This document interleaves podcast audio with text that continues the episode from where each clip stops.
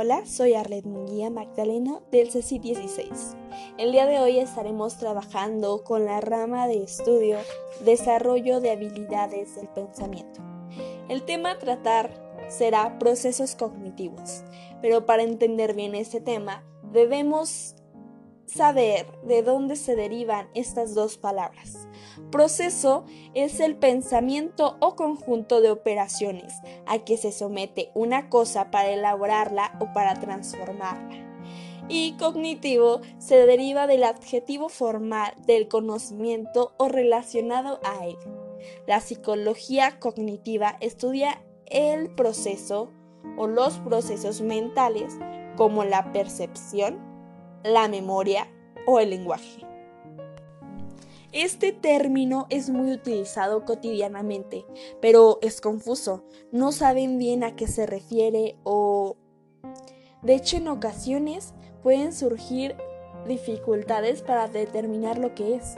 Es por ello que en este podcast explicamos qué es un proceso cognitivo y exponemos algunos de los más relevantes que utilizamos en nuestra vida cotidiana. Pero, ¿qué son los procesos cognitivos? Los procesos cognitivos se entienden como todo aquel conjunto de operaciones mentales que realizamos de forma más o menos secuenciada con el fin de obtener algún tipo de producto. Nos permite realizar operaciones que nos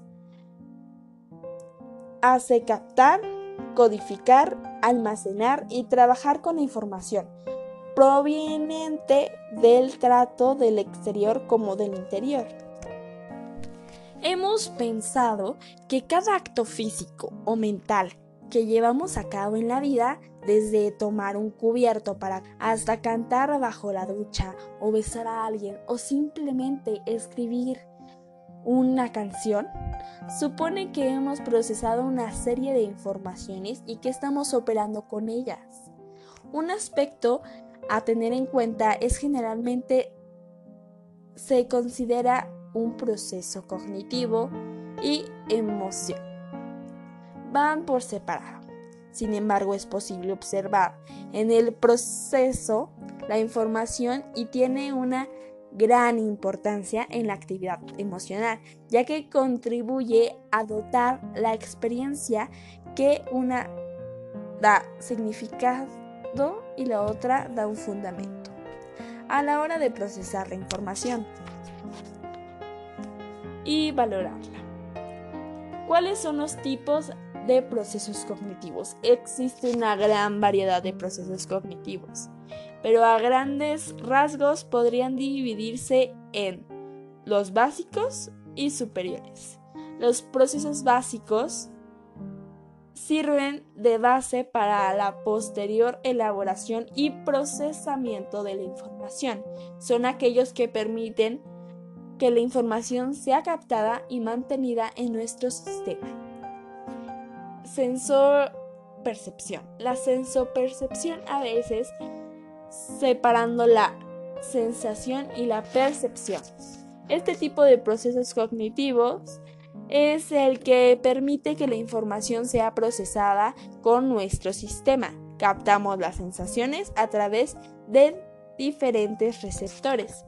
Dentro de esta incluimos, entre otros aspectos, el análisis y la organización perceptiva y la recepción de información. Otro aspecto es la atención. La atención es un proceso cognitivo que permite que el ser humano seleccione, focalice y mantenga los recursos mentales en esta estimulación determinada, dejar de dedicárselos o separar los recursos. Existen diferentes tipos de atención, como la focalizada o la sostenida la dividida, la voluntaria, la involuntaria, la abierta o la encubierta. Los procesos de información vinculan todos los procesos de básicos como atención, percepción, el cual nos permite que la información sea captada y procesada y pueda llegar a ser elaborada. En este sentido, hay que tener en cuenta la existencia de procesamientos automáticos y controlados, serial y paralelo, bottom up y thumb down. Expectativamente nos llevan a procesar la estimulación y global y local, según captamos primero la totalidad y después los detalles. Otro procesamiento cognitivo importante es la memoria, ya que sin ella no teníamos la recopilación duradera de la información para poder ejercer actividades en la vida cotidiana. Apuesto que permite el sistema de la información percibida previamente y trabaja con ella tanto a largo como corto plazo. También forma parte de ella la memoria de trabajo, elemento esencial que nos permite trabajar con la información reunida en la actualidad o recuperar elementos de la memoria a largo plazo. Y los procesos cognitivos superiores. Se consideran superiores aquellos que supone el nivel máximo de integración de la información, siendo procesos que se derivan de la unión de la información proveniente de diversas modalidades sensoriales y procesos cognitivos básicos. A menudo son consistentes y requieren un esfuerzo mental para realizarlos. El primero es el pensamiento. El pensamiento nos permite formarnos un concepto, elaborar juicios y denunciaciones y aprender y deducciones. Algunos tipos de pensamientos que podemos encontrar en el racionamiento inductivo, deductivo e hipotético-deductivo. Dentro del pensamiento se incluye tanto la capacidad de recepción y simbolización como el análisis e integración de informaciones. Otro proceso cognitivo de modalidades cognitivas superiores es las funciones ejecutivas. Las funciones ejecutivas, aunque podrían ser incorporadas como parte del pensamiento o bien separarse en distintos procesos básicos,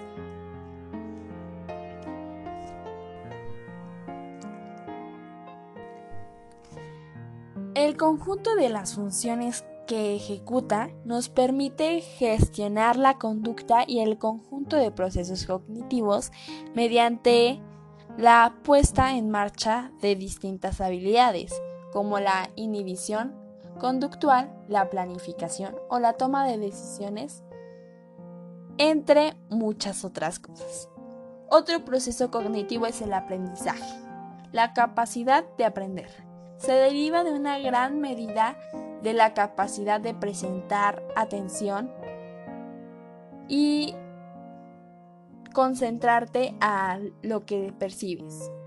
La estimulación para posteriormente almacenarla en la memoria y poder ejecutarla y recuperarla posteriormente.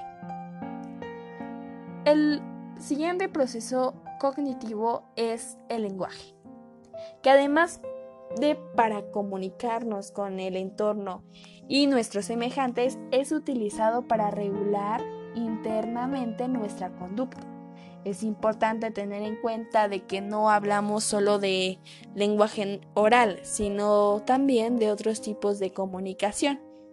Es importante señalar que el lenguaje no es el mismo que el pensamiento. Esto se ha sabido a partir de comprobaciones empíricas en personas con afasia es decir, que tienen las estructuras cerebrales responsables del lenguaje y destruidas y no operativas.